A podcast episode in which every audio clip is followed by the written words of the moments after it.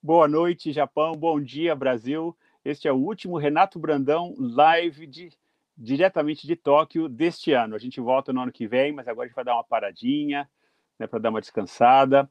Mas para quem está assistindo pela primeira vez, meu nome é Renato Brandão, eu moro em Tóquio e essa é, live a gente faz todas as semanas, nos sábados, cada semana com um convidado diferente. É, e hoje a gente vai ter uma convidada muito especial, que é a Leila Del Porto, uma cantora e atriz maravilhosa, olha ela aí, atriz e cantora, e ela vai estar tá falando um pouco da carreira dela, vai talvez cantar um pouquinho para a gente também, mas é, essa, essas lives ficam gravadas, se vocês não puderem acordar assim muito cedo, que eu sei que sete da manhã é bem cedo para vocês acordarem, é, dá para escutar depois, é, elas ficam é, aqui nesse site do Japão aqui, né, que é o, é o nosso site aqui no, no Facebook, é, você também pode assistir o Renato Brandão Live no YouTube, todas elas estão sendo transmitidas diretamente também ao vivo.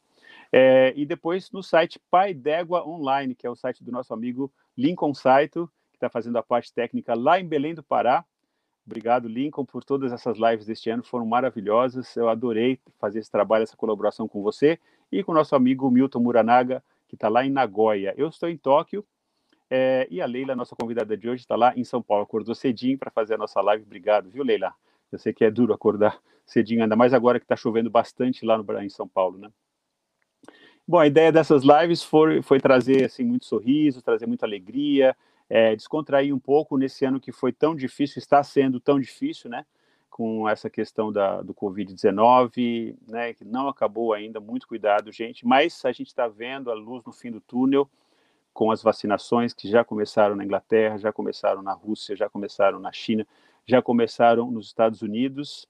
E ontem eu li a ótima notícia na NHK é, que é, essa companhia lá dos Estados Unidos já pediu autorização para fazer vacinação aqui no Japão também. Então nós estamos achando que logo aí no comecinho de 2021 os japoneses também vão começar a ser vacinados. Vai levar um tempão para chegar em toda a população, né, como vocês sabem, porque a questão logística, né, de transportar todas essas vacinas para todo mundo realmente é difícil, mas é, a gente vai conseguir ser vacinado e esse é o primeiro passo, né? Lembre-se que a vacina não é tudo, a gente tem que continuar fazendo, tomando as precauções, viu? Principalmente aí no Brasil, eu sei que tem muita gente que está de saco cheio, né? Todos nós estamos de saco cheio, mas isso não significa que a gente deve relaxar, que a gente deve deixar de pensar na transmissão desse vírus. Né? A gente tem que continuar lavando as mãos muitas vezes por dia, continuar usando máscara quando você sai em público, continuar evitando aglomerações, viu?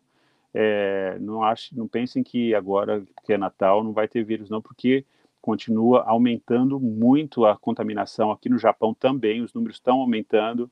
É, o, o, governo japonês cancelou várias é, iniciativas que eles tinham feito né, para estimular o turismo interno, agora também já acabou tudo, porque o governo está. Mas para vocês terem uma ideia das, da escala, né, da situação aqui no Japão, o número mais alto que a gente teve de contaminação em um dia foi de 900. Depois ontem caiu para 600 de novo. Hoje ainda não verifiquei, mas está aí nessa faixa entre 600 e 900 contaminações por dia aqui em Tóquio, tá? No Japão inteiro, cerca de 2 mil por aí contaminações por dia. No Brasil, são 900 mortes, mil mortes por dia. Tá? Então, para vocês terem uma ideia do número de contaminação, dizer, continua uma situação bem difícil. Deixa eu ver quem que está entrando aqui.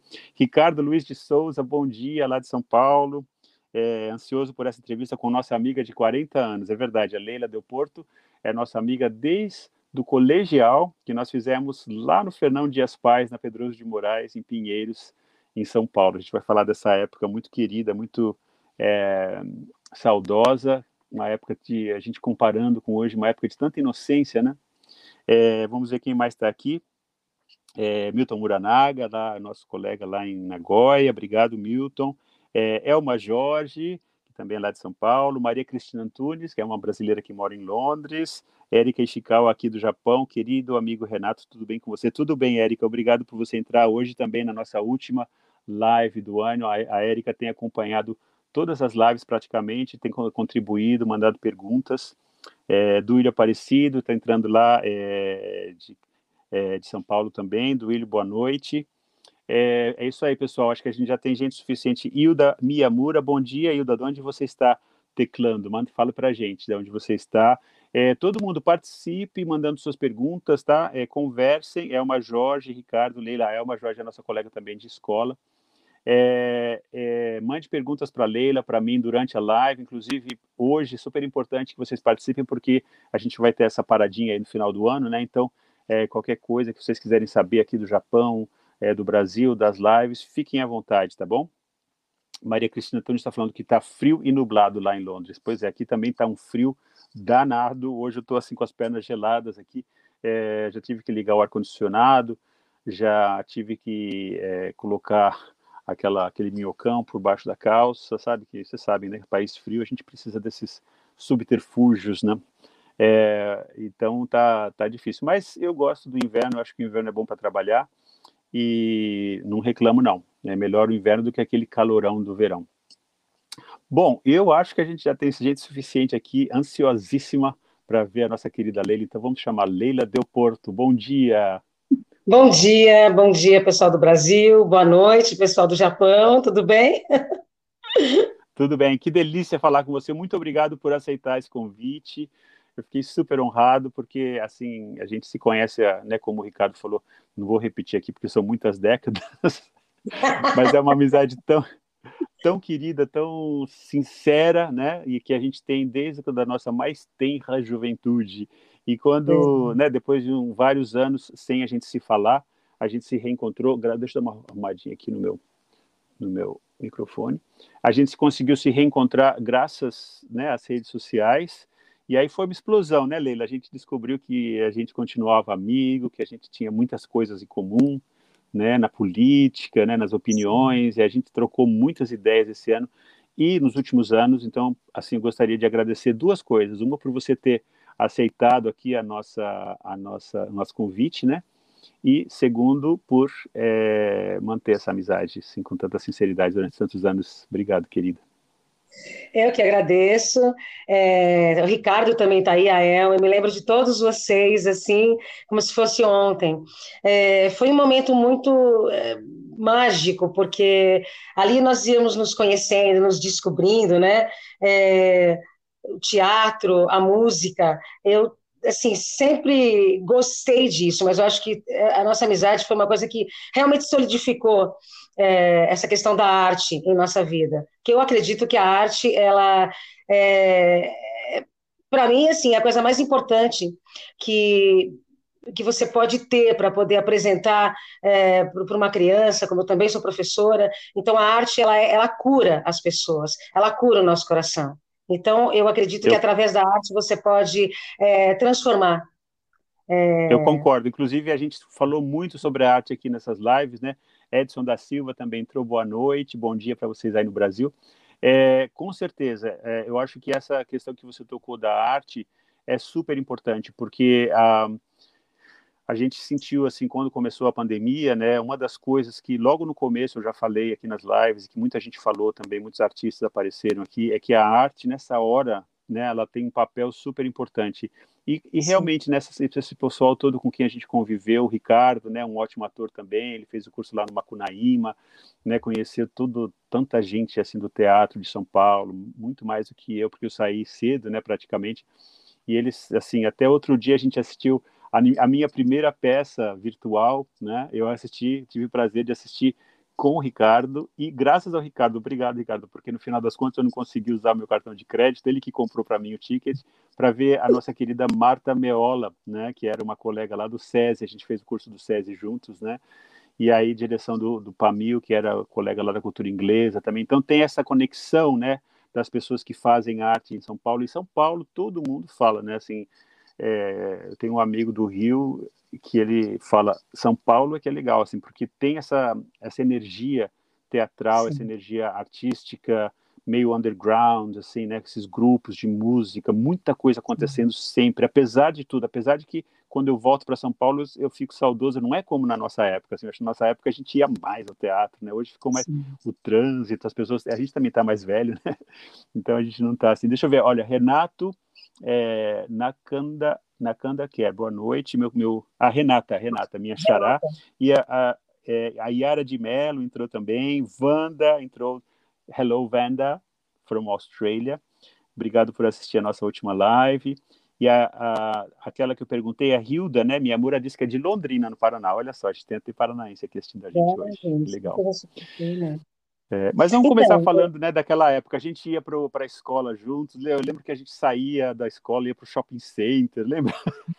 Os nossos programas né, dos anos 80. Exatamente, acho que vocês me influenciaram muito nessa questão teatral.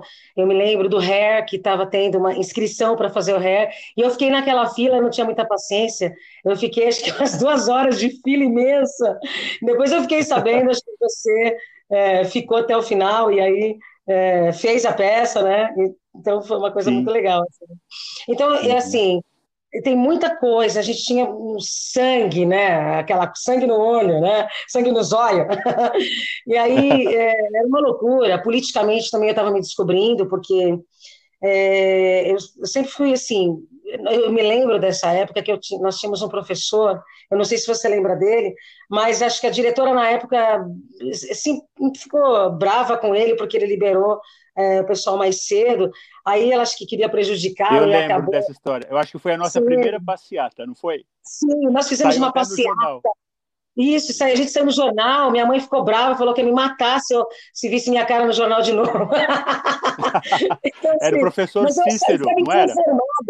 Porque a diretora não gostava dele, porque ele usava chinelinhos de couro, entendeu? Era meio hippie. É, Daí ela falava é, que ele... Era professor Cícero, professor Cícero, sim, não era? Sim, sim. Eu lembro bem dessa história. Exatamente. O Ricardo estava lá também.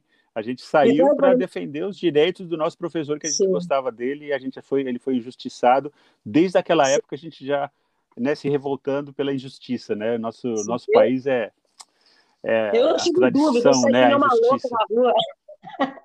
eu saí que uma louca, minha mãe, minha mãe ficou louca, ela ficava com chinelo assim. professor de biologia, a Elma lembrou aqui que ele era professor de biologia. Eu lembro, tinha cabelo comprido, né? Sim. Passeata. É. É. a Ai, Maria, Maria Cristina está rindo. Mas como é que você foi, né, dessa época, assim, do Fernão, né, das nossas... É, é, olha só, o Ricardo lembrou até o sobrenome, Cícero Cavaleiro, olha só, que é, memória, hein? Parabéns. Mas como que foi essa transição, né, para você, então, assim, você não fez, né, o Harry, infelizmente, senão a gente teria feito juntos aquela peça, né? Mas aí como é que você começou a fazer teatro e música depois da então, na colegial? verdade, assim, o que eu gostava e sempre gostei foi de música na época, né? Então eu era apaixonada, eu queria cantar e eu comecei, eu tinha mais ou menos. Tem uma voz maravilhosa, anos. por sinal, uma voz Obrigada. maravilhosa.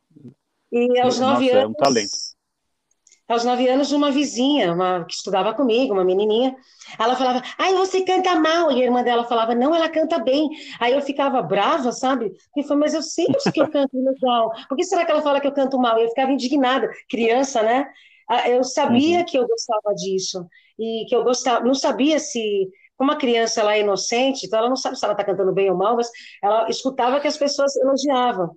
E, e Como é importante tempo... incentivar as crianças, né, Leila? Sim, Como é importante sim. incentivar as crianças, né? Sim. E, e a aí, gente nunca esquece, né, o que falam pra gente quando a gente é pequeno. É verdade. E tinha uma vizinha que falava assim para minha mãe: leva ela no Silvio Santos, que eu ficava cantando na janela.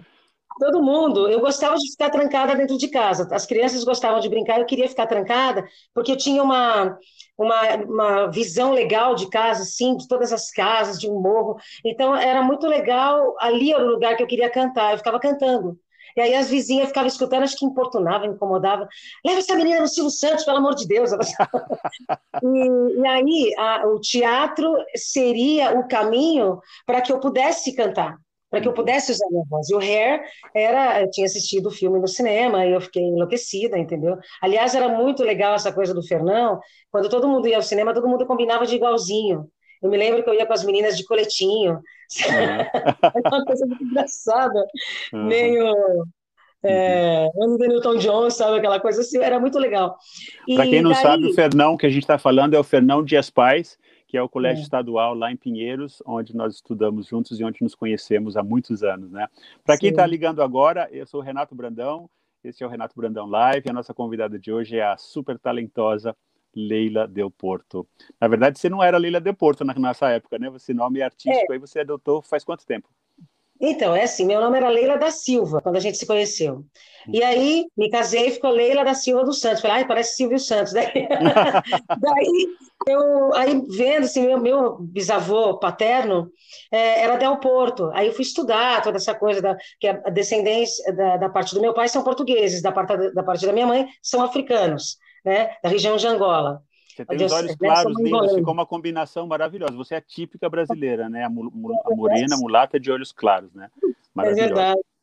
Então, e aí, obrigada, maravilhosa. Já está passada. Mostra já. os olhos dela, abre os olhos, abre os olhos para a gente ver. Olha que cor bonita. Né? É, verdes, são é, verdes? Então, são verdes. Quando eu estou brava, assim, ou nervosa, tipo azuis. Ah, é, quando eu muito sol quente. Então, é, então, então, era uma coisa assim.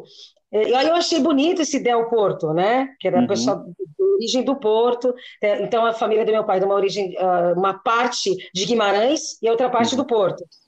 E aí eu adotei, eu falei, ai, Leila Del Porto, achei tão bonito, mas hum. né? E você sabe que a gente tem uma a gente, a gente tem uma relação aí, porque o meu bisavô materno era do Porto também. Ah, então vai ver que a gente é até parente assim há muito tempo atrás, né?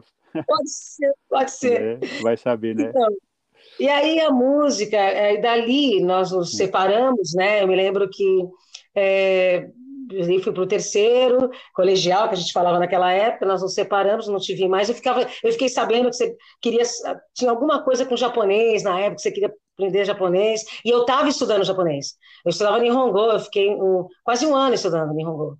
Uhum. Mas, assim, parei, quero voltar, porque eu acho imprescindível você ter eh, conhecimento em mais de uma língua, então, além do inglês, eu queria o japonês. Eu me lembro que nessa época, algumas pessoas do Fernão foram me ver cantar no programa Imagens do Japão, tinha Imagens do Japão e Japão Pop Show. Eu lembro. no Brasil, com a Rosa Miyake, né? Sim. E é, daí eu ganhei alguns, é, alguns concursos, assim, e fui. Era, na época, eram poucos os brasileiros que cantavam música japonesa. E aí eu fui cantar na televisão e tal. e eles ficavam achando estranho, né? Que essa mulher diferente cantando música japonesa. Aí eu fiquei tão fissurada, tão apaixonada pela, pelo idioma, que comecei a, entrar, me, se enfiar no meio da, da, da galera japonesa para aprender um pouco sobre a cultura, sobre é, a cultura japonesa, a tradição japonesa, então eu achava tudo muito bonito. É tudo muito Maravilha. lindo, isso para mim é muito importante. Foi uma grande, eu fiquei um bom tempo convivendo com a cultura japonesa. Então isso para mim maravilha. foi assim de um grande aprendizado. Eu e o Ricardo, a gente, acho que o nosso primeiro contato com a cultura japonesa foi na Seichonoye, lembra que todo mundo ia na é, Seichonoye? tempo. É, então, aí a gente ia, é. era filosofia oriental, tal, tinha aquela coisa meio mística, tal, né? E mas Sim. a gente morando em São Paulo, a gente sempre, a gente nunca está longe, né, da cultura japonesa. A gente sempre teve colegas que eram nikkeis, né, que eram descendentes. Então, para nós, a comida japonesa sempre teve presente, é. né, sempre perto, até hoje, né? em São Paulo come-se comida japonesa maravilhosa. Assim, eu lembro que, nossa, a primeira vez que eu fui para para Liberdade, sabe, eu comia aquela comida, sabe, tinha aquelas batian, né, que a gente fala que aquelas senhoras assim que fazem aquela comida bem caseirinha, né, aquela coisa tão tão deliciosa, tão autêntica, né? E uhum. agora eu estou aqui, né? estou aqui em Tóquio, você em São Paulo e a gente falando assim como se você estivesse do lado, né? Que coisa incrível a tecnologia. Né?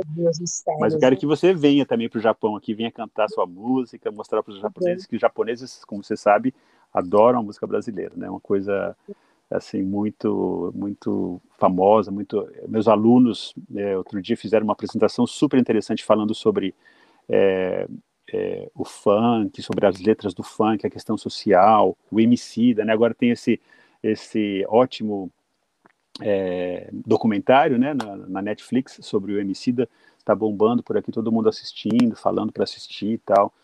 Mas é assim, essa é a nossa relação, né? Brasil e Japão, países opostos, uhum. né? Um do cada um de um lado, mas essa coisa também ao mesmo tempo tão próxima e tão querida, né? É sempre uma relação Sim. de carinho, assim, uma relação de admiração mútua e de, e de é, talvez por ser tão diferente, né, por ser tão contrastante, a gente tem uhum. essa proximidade, assim. E aí é, você também virou professora, né? Como é que foi isso? Assim, você sempre quis ser professora, porque você, quando você estava no Fernão, você estava fazendo normal, né? Que era o curso para virar professor, não era ou não?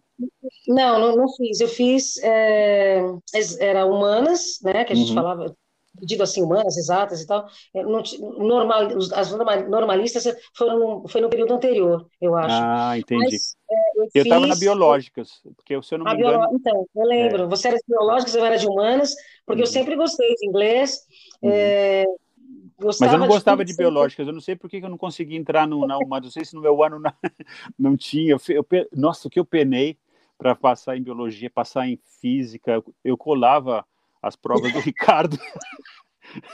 Porque a parte de matemática, o Ricardo, o Ricardo era um gênio, né? Sempre foi uma, um gênio. Ele é professor de matemática, né? Ele, eu, sim, então o Ricardo que está aí me ouvindo, era muito engraçado, porque eu me lembro de uma vez eu entrava em pânico, porque matemática não é o meu forte. E aí eu precisava tirar nota, eu falei, Ricardo, a gente era tão louco.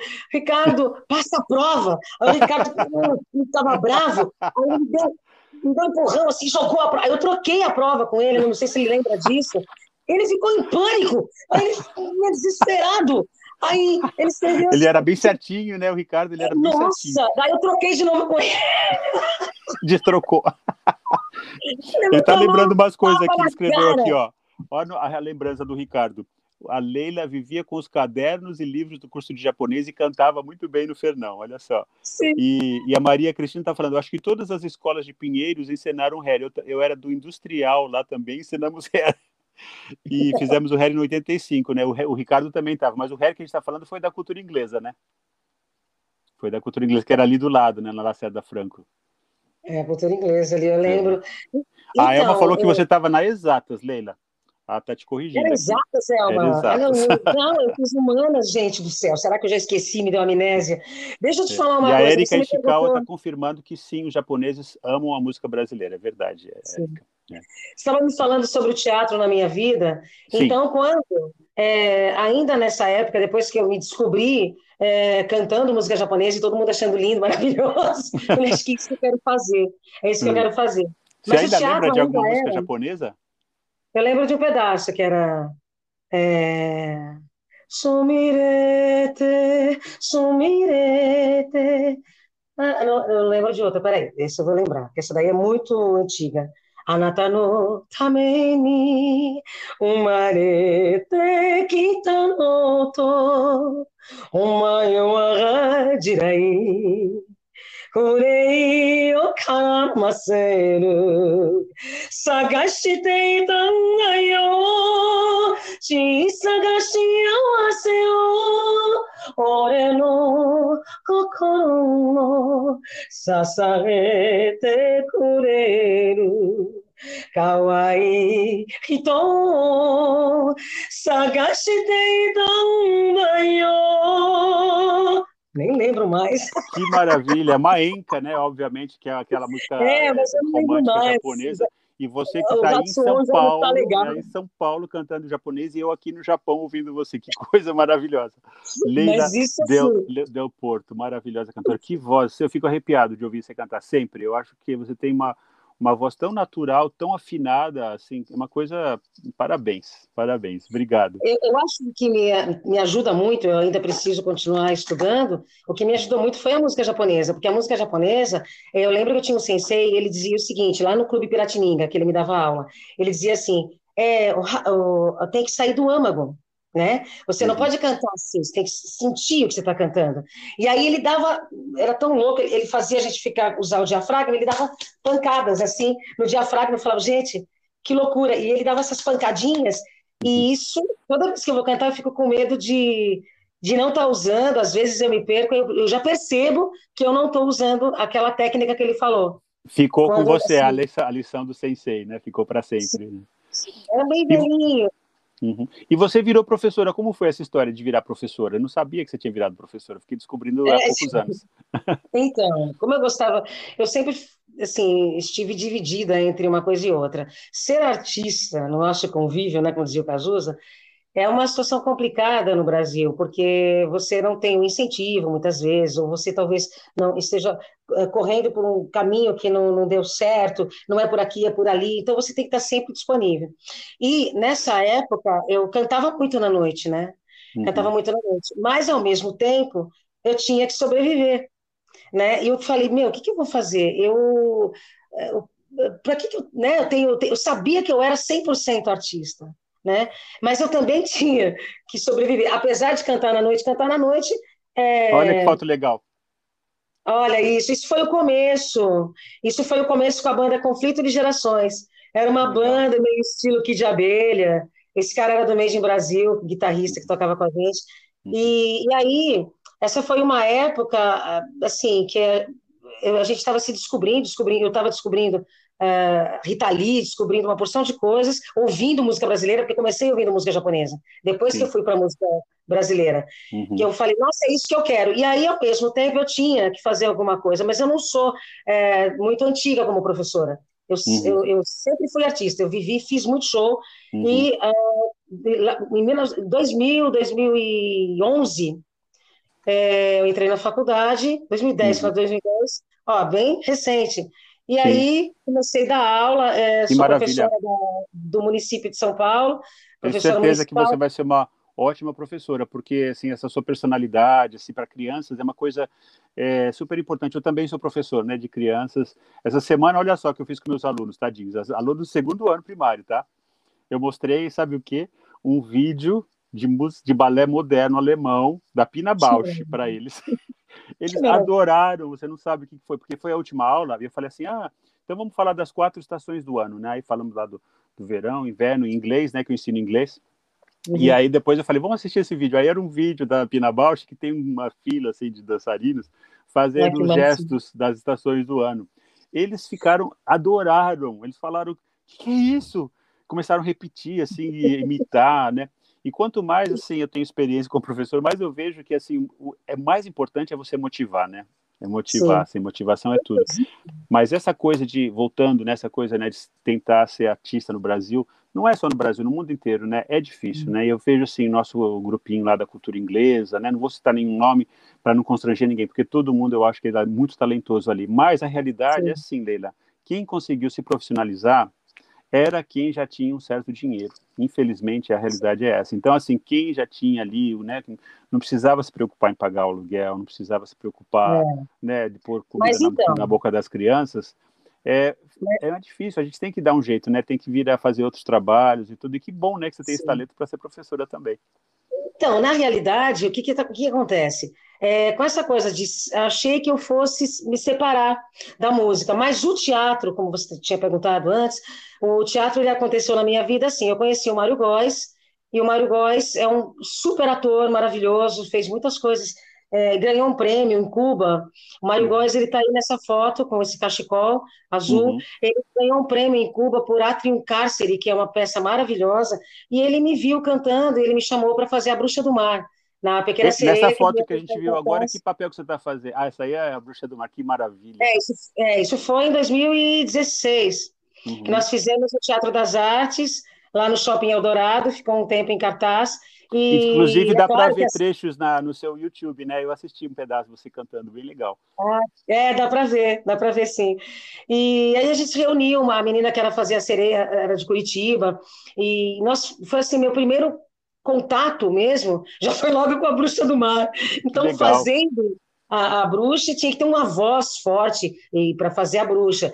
E foi um sofrimento, porque apesar de eu já ter noções, daí eu fiz Macunaíma também, uhum. na, na, uhum. nossa época, foi depois você de você com a fantasia, com a, com a figurinha. É, né? esse vestido era um vestido um pouco diferente dos, das outras bruxas. Ele era um vestido, é, ele tinha quatro tentáculos. Só que quando eu andava, ele não era até o pé, ele era até a canela. E quando eu andava, ele fazia um movimento, então parecia que tinha uns 12 tentáculos, assim, com a que própria meia preta. Então, era uma coisa muito interessante. E aí e é muita, e é muita criança para ver esse musical? Nossa, era assim, eu, eu, eu falo que fazer musical infantil é, você pena duas vezes, mas penar que eu falo entre aspas, porque é uma maravilha trabalhar com criança. Mas você, além de estar ali é, fazendo a sua, a sua, cena e dura, mas peça de criança não pode extrapolar, você tem que, no mínimo, uh, ali, no máximo, desculpa, uns 45 minutos, 50 minutos, senão a criança cansa. E acabou, eles querem tirar foto.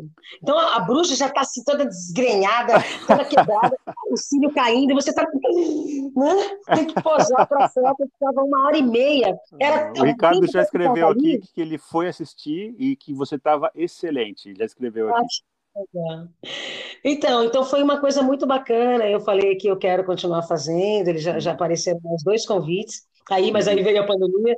É, dois convites para trabalhar, né? Com um é um musical, o outro é uma peça mais é, uma, um drama, né? Uhum. E, Bom, e assim, como todos os cantores e músicos, né? Você tem um talento para línguas excepcional, porque você cantou em japonês agora. Tem um aqui que falou que, que já imaginou você de olhos puxados, porque parecia uma japonesa cantando. Realmente a pronúncia é muito boa. E eu Imagina. vi também aquele vídeo você cantando uma música em inglês e fiquei impressionado, porque parecia uma americana cantando, assim, uma, uma pronúncia muito boa. Mas você foi para Londres, né? Como foi essa experiência de sair do Brasil? Então, eu fui, é, até quero, assim, em projeto ainda, um livro sobre esse assunto. Eu fui não como alguém que vai para descobrir Londres, eu fui cansada da situação da arte no Brasil, eu fui buscar novos horizontes.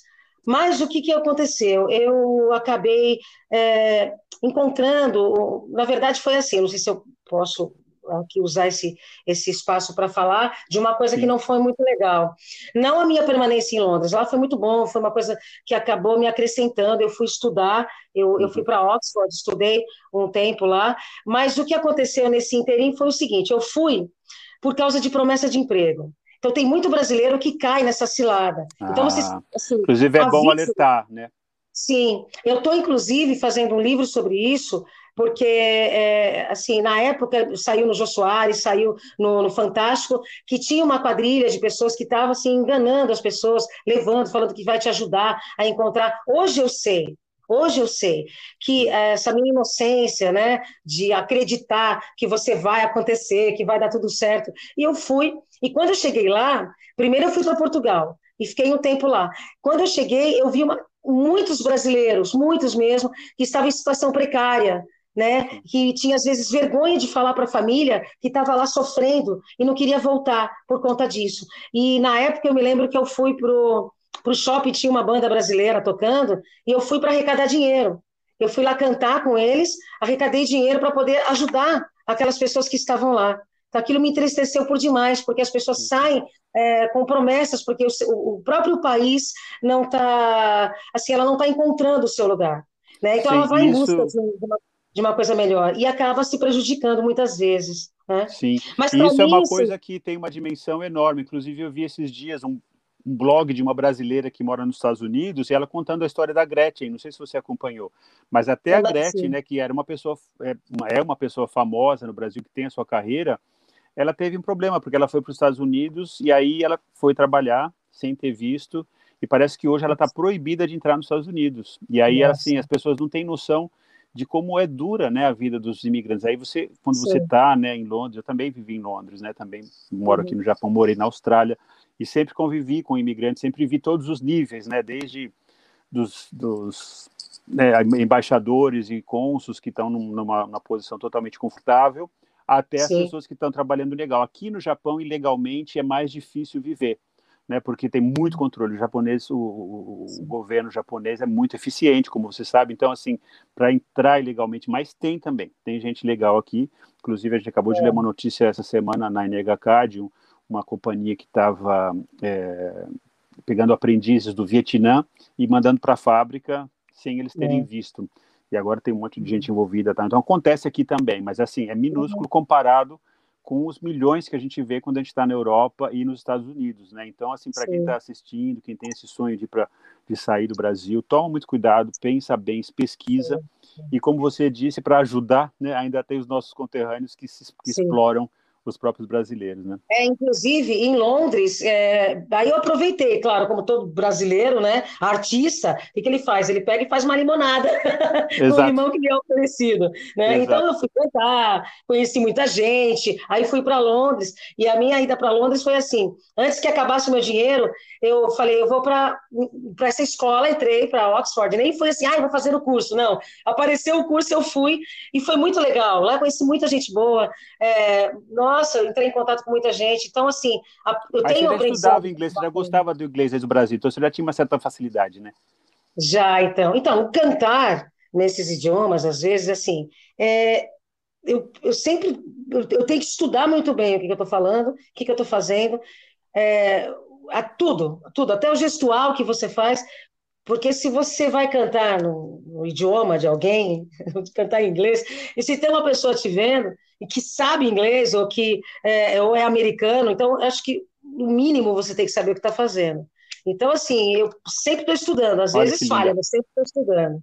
É. O então, Ricardo está é... perguntando aqui, olha, se você já cantou músicas alemãs performáticas tipo Kurt Weill, acho que casaria muito bem. Ainda não, mas eu acho que seria interessante. Eu sei uma em alemão, assim, do, do Kurt Weill, que a gente aprendeu na época do Drei Groschen Oper, né, que foi a ópera dos Três Vintrens, que a gente fez também na cultura é. inglesa, que era assim, Wach auf, du verrotteter Christ, mach dich an dein sündiges Leben. Sag, was für ein Schurke du bist. Der Herr wird es dir dann schon geben. É, que legal. mas eu estudei alemão, eu estudei alemão há muito alemão. tempo, penei para falar alemão, mas minha avó era alemã, tá? então a gente tem essa ligação também. É. Eu acho muito difícil, eu acho mais fácil o japonês. O japonês é mais fácil que para mim. Não é. tem muita gramática. Existe só você. A né, gramática alemã é terrível. Não, mas sabe que é. o japonês também, para falar direitinho, é difícil, viu? A gente pena aqui também. Mas realmente a pronúncia é muito mais parecida com a nossa, né? As vogais, né? Parece um pouco, né? O vogal do português, do espanhol, né? Sim, e é isso. Então, o teatro, assim, é uma paixão e a música, é, essa questão musical, agora eu tô com o, o, já, não sei se posso falar já do Breno, o Breno Ruiz. Ah, sim, é, fala do Breno, que você está trabalhando com ele agora, né? É, eu vivi um tempo no interior, mas o Breno, assim, o Breno tem a carreira dele já. Mas nessa época nós cantávamos juntos, assim, a gente precisava sobreviver. Eu fui morar um tempo em São Miguel Arcanjo, é, e, e, que é perto de Tapetininga, onde ele morava. E o Breno já achava assim, um virtuose ao piano, então ele tocava divinamente. Ele estudou em Tatuí, eu fiz canto coral em Tatuí, que ah. infelizmente ah. agora está passando aí por uma, uma crise, estão querendo fechar, né? Estão querendo fechar. Sim, absurda. Já é, fecharam alguns cursos. O curso de dramaturgia, que inclusive Vera Holtz, né? Uh, uhum. Muita gente conheceu Vera Holtz ali. Então, é, é uma, uma judiação que está acontecendo, né? Ah, vamos, vamos torcer para a gente conseguir, porque tem Sim. bastante gente fazendo abaixo assinado, a classe artística está se, tá é, se então, movimentando. Gente porque é um, assim, muita gente não sabe, mas o Conservatório de Tatuí, ele, ele é conhecido internacionalmente, assim, tem, tem pessoas Sim. famosíssimas que se formaram lá, é Sim. é antigo, né, tem uma tradição, eu tenho, tenho um amigo também que eu conheci em Londres, inclusive, que é o Nelson França, ele se formou lá também, sabe, ele era flautista uhum. excelente, então, assim, a gente não pode deixar, assim, esse momento de, é, de loucura, né, que a gente está passando, porque elegeram essa, essa pessoa absolutamente abominável, que esse uhum. momento deixe é, marcas tão profundas, né, como a extinção, né, do Conservatório Tatuí, porque vai passar, né, gente, está passando já, eu acho que já passou Sim. da hora de passar, mas assim, uma hora a gente se livra disso, aí a gente recupera, mas assim, as artes, né, gente, a gente, como você falou, são tudo, né, a gente, se a gente começa a negligenciar, né, o ensino das artes para as crianças, para os jovens brasileiros, aí é o caminho meio que vai demorar muito para a gente se recuperar né, desse, desse uhum. estrago. Né? Deixa eu só interromper Sim. de novo, porque a, a Elma Jorge está falando aqui que ela foi também assistir, e quando você entrava em cena, as crianças amavam. Olha só que legal. que legal. Ai, Elma, ah. beijo, saudade de você. Ah, pois é. A gente está então, matando a saudade. É, hum. E aí foi muito louco isso nesse tempo, porque aqui eu vivi no interior, e a gente uhum. foi se juntando para fazer um trabalho. E de repente o Breno, é, que apareceu ali no conservatório, é, começou a mostrar todo o trabalho que ele estava fazendo. Ele tem hoje uma parceria com mais de 100 músicas com o Paulo César, Renato Braz, um pessoal muito bacana com quem ele está assim é, construindo, né, toda a carreira dele já tocou em Portugal, então é um, uma pessoa que eu gosto quais, demais. Quais são os planos que você tem de trabalhar com ele? O que vocês, vocês pretendem fazer então, junto? a gente vai fazer, eu sim, eu convidei para fazer a direção musical do meu disco, ainda estou, é, mas só que assim, eu estou fazendo um disco autoral, ah, que, que para mim para mim era um absurdo é, fazer qualquer coisa que não fosse cantar as coisas dos outros. Eu sempre fui intérprete. Por isso que essa coisa de cantar em japonês, cantar. Então eu pego, olho, fotografo mentalmente e, e crio uma forma de fazer. mas que é muito difícil também. Você, você escreve uns poemas lindos, né? Eu vi umas coisas você declamando, umas, uns poemas bem sentidos mesmo, inclusive sobre questões assim bem é, profundas, né, da existência do ser humano. Assim, você pode dar um, um exemplo para a gente, assim, dar uma falar ou então cantar um pedacinho, sem querer Acho pedir que... muito. eu, eu, então, eu queria assim cantar esse pedaço. Eu fiz um, um eu acho que é um choro isso. Estou tentando entender. Eu fiz uma coisa mais por causa da pandemia e, e achei, e achei que todo mundo é, olhando essa coisa da sacada, de você fazer um. É, se apresentasse, todo mundo virou artista, todo Sim. mundo foi para a sacada, todo mundo começou a cantar, até para poder burlar o TED. Então eu fiz isso aqui. Para burlar o tédio, você tem o privilégio de ter no prédio uma sacada teatral. Veste uma roupa, passa um batom na boca, mas não se esquece de uma base morenada. Sei que não vai dar em nada, mas vai tirar o bolor. Eu sei que estás com 55, mas é isso que eu sinto quando pensas em parar. Vai, compra logo a bicicleta, vira logo uma moleca, porque o jogo não acabou. Para espantar a morte, você tem tamanha sorte de ter nascido para ser o que quiser. Uma cantora, uma atriz ou bailarina, também pode ser menina, também pode ser uma flor. Ai, ai.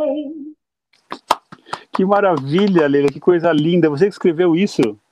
Sim, eu estou escrevendo, então é uma coisa louca que aconteceu. Eu adorei, então, assim... eu adorei. Gente, Leila Del Porto, marca esse nome, que você daqui a pouco você vai estar estourando. Eu acho que você vai estar em todos os teatros aqui do Japão, porque esse é muito talento. Eu adorei, adorei a, a mensagem, adorei a, a, coisa assim desse momento, né, que você conseguiu capturar tão bem. Adorei o ritmo de realmente parece um choro, né? E adorei a sua interpretação, né, como sempre. Que maravilha. Essa é a Leila Del Porto aqui no Renato Brandão Live. Para você que ligou agora, eu estou em Tóquio e a Leila Del Porto lá em São Paulo. E a gente está fazendo esse reencontro aqui maravilhoso e ouvindo o talento e as histórias dessa artista brasileira. Então, obrigada. Eu, assim, é, é, essa coisa que aconteceu da pandemia, que é trágico e está sendo um momento difícil, é, eu penso assim, como artista hoje, o que, que eu poderia fazer para amenizar essa dor? Então eu comecei, mesmo sem música, fazer poema, fazer uma porção de coisas para poder, é, porque eu nunca deixei a peteca cair. Essa aqui é a verdade, um tema antigo, uma frase antiga, frase feita, mas é, sobrevivente, né, Leila? Exatamente, acho que o brasileiro ele tem essa facilidade de poder pegar esse, esse tipo de situação e tirar de letra. Jogo de cintura. Eu, Exatamente. Aí eu comecei a, a escrever, mas eu não não estava assim dando muito muito valor a isso. Até que o Breno, que é um cara que eu respeito por demais, que tem uma parceria imensa com muita gente, e o Gui Silveiras também. É, quando, quando eu gravei em 97, eu gravei com, assim, algumas pessoas participaram do meu disco. Foi o Toninho Ferragutti, é, foi é, o Guelo, que tocava com a Zizi Posse na época e tal. Então, nós fizemos esse trabalho mas ainda era uma coisa dos outros. Não que eu não goste de fazer coisa dos outros, eu adoro, eu ainda quero fazer um disco do Wilson das Neves, que é um outro projeto, né? Que faleceu, eu cheguei a falar com ele, ele é o dono do bordão, ô sorte, que ele fala no samba. sim, sim. E aí morreu, falei, putz, sorte dele, e eu fiquei uhum. aqui, eu consegui gravar é sua missão, dele. é sua missão agora. É, exatamente. Daí o que aconteceu? Eu, eu comecei a sentar e a fazer. E aí ficava com vergonha de mostrar para os compositores. Eu falei, meu Deus, mas se eu não mostrar para alguém. Até que um dia eu criei coragem, tomei uma cerveja falei, vou, vou, é hoje. Aí eu mandei para ele. Daí ele falou, Leila, porque o Breno é chato, se ele não gosta, ele não gosta. Que legal, então, só que a gente assim, só que ele é assim, faça mais 10, faça mais 15, como se fosse assim, né? meu, você é compositor, eu não. Mas ele falou, não, eu acho que você tem que parar de falar que não é. Porque eu já tenho 30 músicas. Então, eu fiquei assim. Eu é, concordo com ele, Leila. Eu acho que falta. A única coisa que está faltando aí é um pouquinho de autoconfiança, porque você já tem é. muita coisa. Você tem que realmente pôr as caras e, acreditar que vai Sim. dar certo, porque eu tenho maior fé em você, sempre tive. E cada Sim. vez mais, cada vez, cada vez que eu vejo uma coisa sua, eu fico mais assombrado com o seu talento e com, e com a, é, a, como é agradável, né, a, Leila, assim, como você é agradável, como você é interessante e como você tem um humor inteligente, esse que eu falei também na chamada, né? Esse, esse humor na sua interpretação, né? Isso que eu acho que é o verdadeiro dom de qualquer ator, né? De qualquer artista é você conseguir transmitir isso mais do que em palavras, né? Você, além de tudo, escreve, né? Mas assim, você tem essa interpretação que é assim muito visível, né? Qualquer coisa que você faz, que você toca, aquela coisa que você faz no piano, aquela música em inglês, eu já cansei de assistir, eu assisto, assim, tem o timing que você tem, sabe? A sua pausa, as olhadas que você dá para o pianista. Ali é, é uma coisa assim de mestre mesmo, assim que, que é. não é. Eu sei que eu fiz teatro também, faço teatro também, fazer comédia é dificílimo e você tem esse dom. Então só falta ali, pôr as caras. É, ali foi muito engraçado porque gente, nós fizemos um roteiro e depois no final é, assim, ele me olhou e não sabia o que ia acontecer. Ele bolou, ele falou, no final eu vou cair, porque é da madrinha embriagada, ela vai ficando é, bêbada, e ele também. Só que ela, ela olha que ele está bebendo, mas não sabe o que vai acontecer, e no final ele cai. Então, eu, aquilo, eu não sabia que ele ia cair. Eu achei que ele ia fazer qualquer coisa, menos cair. Então eu fiquei chocada e eu voltei. É, aquilo foi, foi de verdade a sua reação, né? Foi muito legal aquilo, né? E agora a gente Tem uma hora também que ele, ele bebe, assim, né? Assistam isso, gente. Está no, no, no no YouTube da Leila Del Porto, dá uma procurada. É uma canção em inglês. Como é que chama a canção, Leila? É... é... acho que é. é Stambolon, é. é. Acho que é. É, e aí tem uma cena ótima também que ele, ele dá uma. Ele quer beber alguma coisa que tem uma canequinha lá, e ele dá uma escapadinha assim, mas você pega ele no frago e aí você dá uma olhada é muito legal isso.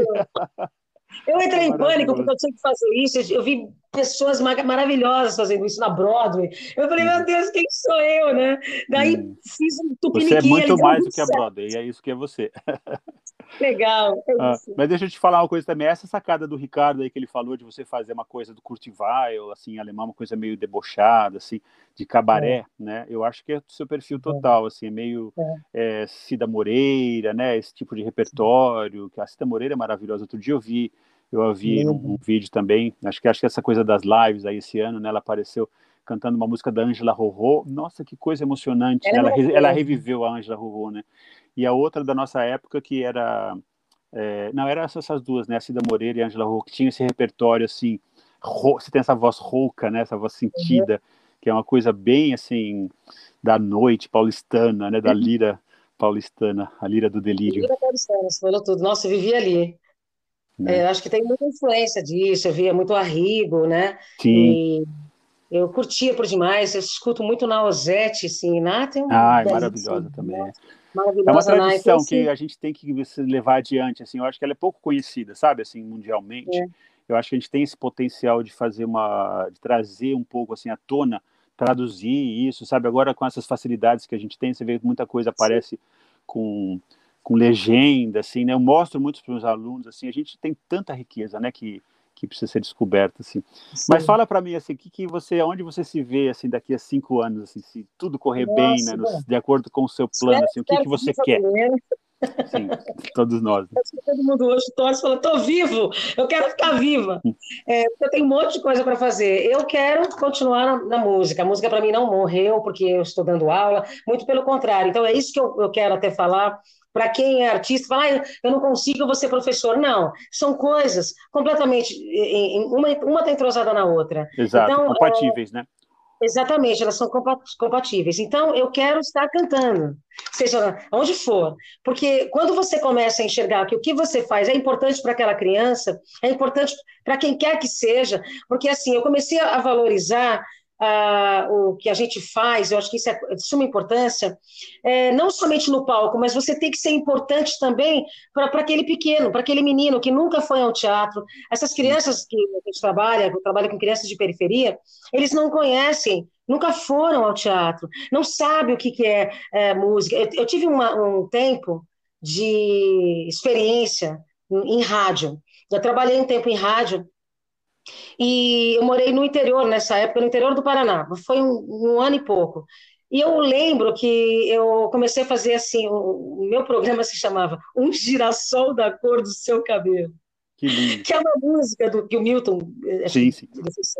Ele Aliás, cantou. Quem apresentou para o Milton foi o, foi o, o Ricardo Luiz de Souza, que ele adorava o Milton. Obrigado. Ricardo, porque, nossa, aquela época da gente curtir o Milton Nascimento, aquelas letras de Minas Gerais, que coisa uhum. maravilhosa. Então, esse Mas... meu disco é de 97, ele é praticamente quase todo Minas, é o Capistrana, que eu fiz baseado naquelas é, calçadas coloridas, que é, é no tempo de Corpus Christi, o pessoal decora, né? Sim, as flores, rua, né? As flores. É, eu fiz o Capistrana porque ali eu coloquei algumas pessoas, que alguns compositores que eram, é, cada um era uma parte dessa lajota da calçada colorida, então era uhum. é, ladrilhada de toda a cor.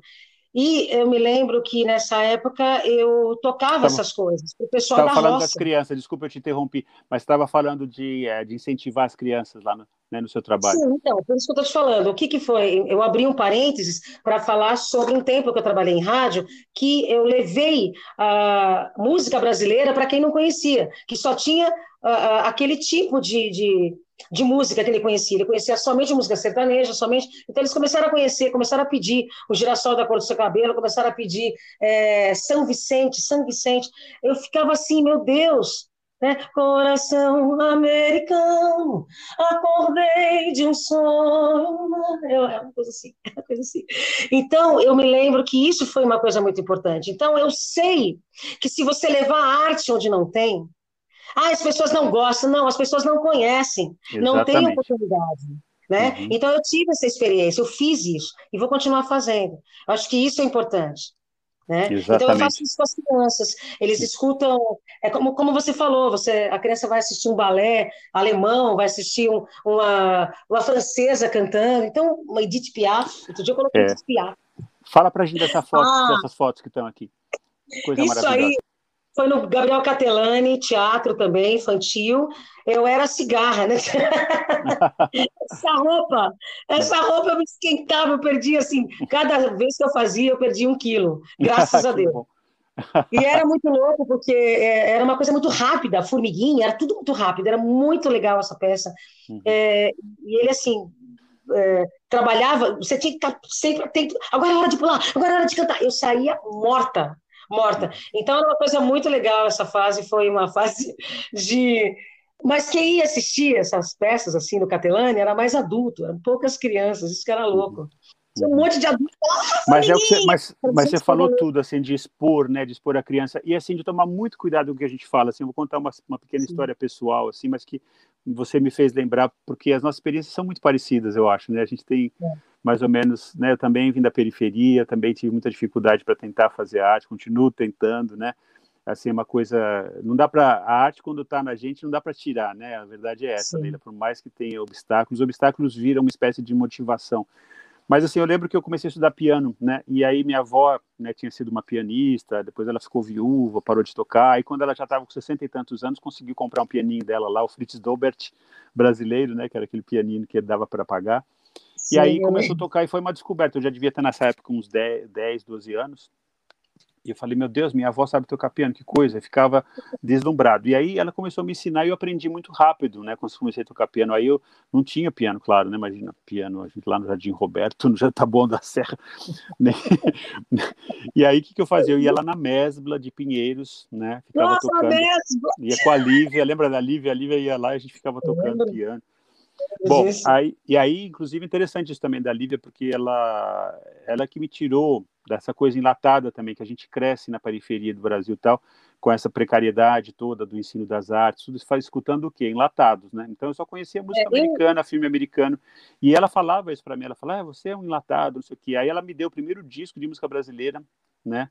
Ironicamente, porque hoje ela ficou meio, meio de ultradireita tal, não sei o que aconteceu lá com ela, mas assim, ela me deu esse, esse disco maravilhoso que era Chico e Betânia juntos e ao vivo, uma coisa maravilhosa, e aí eu despertei, né, então, o que, que, a gente precisa? Ex exatamente. A gente só precisa expor né, as crianças. É. E aí tomar cuidado. Por quê? Eu estava estudando piano, todo animado, assim, estava a mil, sabe? E aí minha avó, assim, deslumbrada com o meu progresso e tal. E aí eu tinha esse um tio, né? Deus o tenha, já faleceu, mas era um tio bem careta, né? Inclusive bolsonarista, né? Não surpreende, não surpreende nada. É pois é, família. brigou com a minha mãe no final da vida, uma coisa bem, bom, enfim, essas coisas do Brasil. Mas esse tio, claro, também sou muito agradecido por ele, porque, né, ele me ajudou a vida inteira, tal. Mas esse meu tio me deu uma carona, né? Porque ele, a gente morava lá longe e tal. Aí ele levava a gente até Pinheiros, tinha que pegar um ônibus, aquelas coisas do Brasil, né? E aí eu sei que ela, assim, no caminho, ele começou a falar assim para mim, olha, tudo bem você tocar piano, né? Mas esse negócio de artista, de piano, não é para você não, viu? Você tem que ser bancário.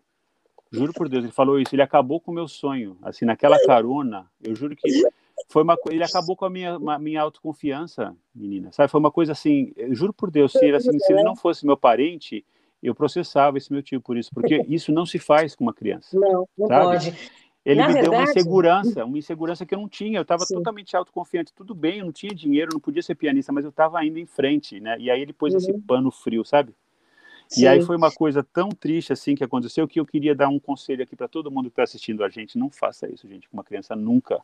Claro que a, a, gente tem que ser realista, claro que a gente tem que ter o pé no chão, mas isso aí a criança vai aprender na hora certa. Agora, não tente destruir o, o, Sabe, eu acho que tem também, sei lá, um pouco de inveja, né, dos adultos é, que veem uma criança sim. talentosa.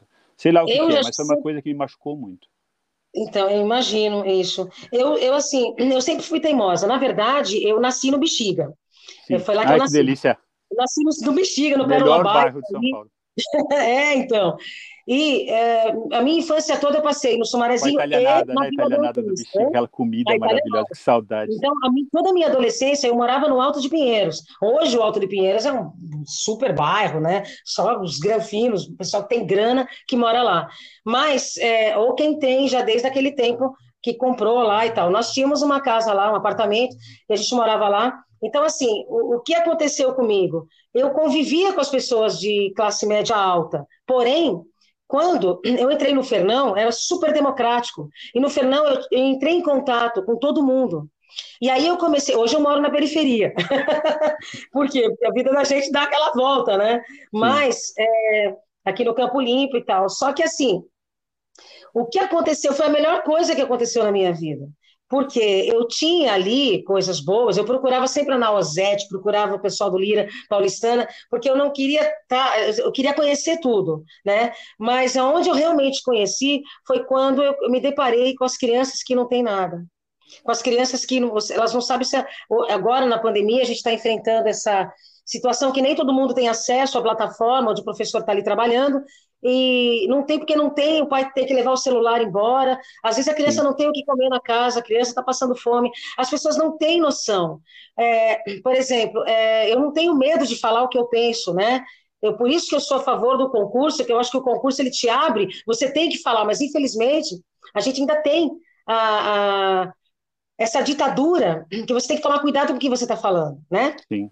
Não é porque se, se o prefeito estiver falando, mas o que eu falo é o seguinte: gostaria até que o prefeito conhecesse a periferia, que ele fosse conhecer uma, uma escola. Né? De verdade, como ela é. Principalmente agora, onde você percebeu as, essa defasagem tão grande, essa Sim. diferença social imensa, um abismo. Né? Porque enquanto aquela criança, ai, vamos abrir a escola, porque, é, né? Bom, você tem ali uma escola particular que você tem tudo à sua disposição. Que dá para fazer então, é, distanciamento social, né? Exatamente. Agora, vai numa escola da periferia para você ver como é. Que a janela está emperrada, que você tem que fazer milagre, né? O teatro que a gente leva para a escola, que a Renata está aí assistindo, é professora de artes, sabe o que eu estou falando? Você tem que ser o ator, o diretor, o, o cenógrafo, é, o iluminador, você tem que criar e trabalhar a imaginação dessa criança. Né? Exatamente. Né? Então, Sem é, deixar ela perder a esperança, alfa, né? Isso que é o mais importante. Né? Exatamente. Né? Exatamente. Então, assim, é, é, é, muito difícil realmente trabalhar com o infantil. Então, quando eu descobri essa periferia, né, uhum. que eu uhum. comecei a perceber, e quando eu vi que o Dória estava apagando tudo, tudo que era de periferia e fazendo coração, aquilo me entristeceu. Sim. Porque eu queria é, é, que essas pessoas abrissem o coração e olhassem se você gosta desse país, se você gosta desse estado, se você gosta desse município, você tem que entender quem são as pessoas desse município. Exatamente. Né? Então, eu vou te interromper eu, porque eu acabei de olhar no relógio, são 7h58, ah, eu queria terminar pena. com uma musiquinha, se eu pudesse. Mas tá antes, não, mas maravilhosa sua mensagem, Leila Del Porto, artista é, maravilhosa atora, cantora e com essa mensagem social super importante que eu adorei. Uhum. E aqui, ó, só umas mensagens rápidas. Roberto José da Silva é um cantor negro que faz sucesso aqui no Japão. Ele é maravilhoso. Ele canta enca também, como você. É, Sandra Shibata falou, falou tudo, Renato. É, quem mais que está aqui? Tem um monte de gente mandando mensagens aqui de apoio, todo mundo adorando a sua live, está bombando. Muito obrigado por aceitar. Eu vou me despedir aqui e eu quero que você cante até o fim agora, tá bom? Uma musiquinha para nós, para inspirar essa nosso final de ano. E para você que acompanhou o Renato Brandão Live durante o ano, muito obrigado pelo apoio, pela participação. Vocês fizeram uma diferença enorme para muita gente esse ano. E eu acho que a gente vai continuar no ano que vem fazendo isso com muito carinho. E a nossa amizade com certeza continua para sempre, querida Leila Del Porto. Um grande abraço para você. Canta para a gente. Eu gostaria de terminar com uma canção do Godofredo Guedes, que é, eu acho belíssima. Se numa noite eu viesse ao clarão do luar, cantando aos acordes do meu violão, te acordar, talvez com saudades cantasses também, relembrando aventuras passadas de um passado feliz com alguém Cantar quase sempre nos faz recordar, sem querer, um beijo, um sorriso, uma outra aventura qualquer. Cantando aos acordes do meu violão, é que mando depressa ir embora. Saudade que mora no meu coração. Maravilhosa, Leila Del Porto, muito obrigado. Um grande beijo para você, um grande abraço. Eu que agradeço. O Renato, o Renato Brandão Live fica por aqui. Um grande Natal para todos, um ótimo fim de ano e que 2021 seja um ano melhor do que esse, que a gente continue com muita esperança, gente. Muito obrigado e até o ano beijo. que vem. Obrigada, Renato. Obrigada, obrigada. Tchau, tchau.